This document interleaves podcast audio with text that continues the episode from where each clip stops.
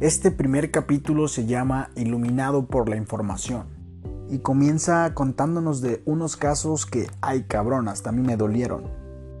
El primer caso es ATT, que si no la conoces es una compañía de telefonía celular. Resulta que en los 80s una firma de consultoría llamada McKinsey aconsejó a ATT no entrar en la industria del teléfono móvil ya que hicieron una predicción supuestamente que para el año 2000 apenas habría un millón o un poco menos de teléfonos móviles. ¿Y cuántos teléfonos móviles había para el año 2000? Alrededor de 100 millones. Es decir, que la predicción de aquella famosa firma estuvo equivocada en el 99% y ATT dejó ir una de las mayores oportunidades de su historia. Después, este primer capítulo nos habla de la industria de la fotografía. No sé si les tocó o si recuerdan, pero antes cuando usábamos una cámara fotográfica comprábamos un rollo, generalmente de la industria Kodak, que venía con un limitado número de fotografías, entonces cuidábamos hasta cada disparo, porque cada disparo era una foto gastada. Y por supuesto que también había costos en enviar o llevar las fotografías a revelar y el costo del procesamiento. Ahora dime cuánto te cuesta tomar una fotografía digital. Da igual si tomas una, si tomas 10, si tomas 500, el costo es el mismo y es cero. Por supuesto que esto hizo quebrar a Kodak, que se declaró en bancarrota. Pero ¿cuál es la primera lección que podemos obtener de esto según el libro?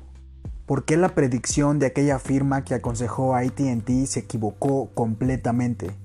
¿Y qué fue lo que hizo que se detonara la industria de la fotografía digital al grado de hacer quebrar a empresas?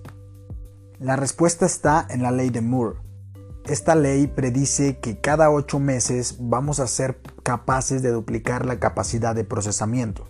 Imagínate que tenemos un espacio de un centímetro por un centímetro y que ahí caben cierto número de procesadores. La ley de Moore dice que en 8 meses vamos a poder duplicar el número de procesadores en esa misma área, duplicando la capacidad de procesamiento, haciendo detonar a muchas industrias, especialmente las que están basadas en la información. Y claro que esto también ha logrado reducir costos en muchas industrias. Por ejemplo, una impresora 3D que en 2007 costaba aproximadamente 40 mil dólares, para 2014 ya había impresoras 3D desde 100 dólares. Su costo se redujo por 400 en tan solo 7 años.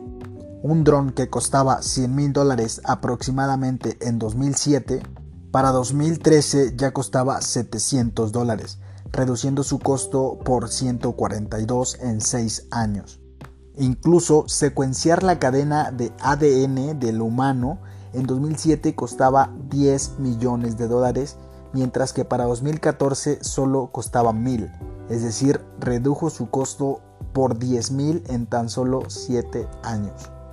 La lección principal es que así como la explosiva transición de la fotografía física a la fotografía digital ahora está ocurriendo en muchas industrias tecnológicas y aparte que cada vez se está acelerando, provocando fundamentalmente oportunidades disruptivas.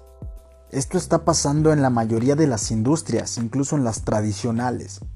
Y si piensas que ya vamos tarde para entrar en este tipo de industrias, porque ya va muy avanzada la cosa, déjame te doy otro dato crucial de este primer capítulo. Resulta que para 2004 apenas había 500 millones de dispositivos conectados a Internet. Aquí ya entramos en el Internet de las cosas, porque no solo son smartphones, pueden ser smartwatch, pueden ser las bandas famosas que ahora salieron, puede ser cualquier dispositivo conectado a Internet, incluso un asistente de voz. Pues para 2014 ya había 8 mil millones de dispositivos conectados a Internet mientras que para 2025 se estiman 50 mil millones de dispositivos. Y por último, para 2035 se estima un trillón de dispositivos conectados a Internet. Así que apenas estamos en el inicio de toda esta transformación digital masiva. ¿Te acuerdas que por la ley de Moore duplicábamos cada 8 meses la capacidad de procesamiento, pues esto ha permitido un crecimiento exponencial en las tecnologías, lo que a su vez genera un crecimiento exponencial en todas aquellas organizaciones e industrias que se han apalancado de la tecnología.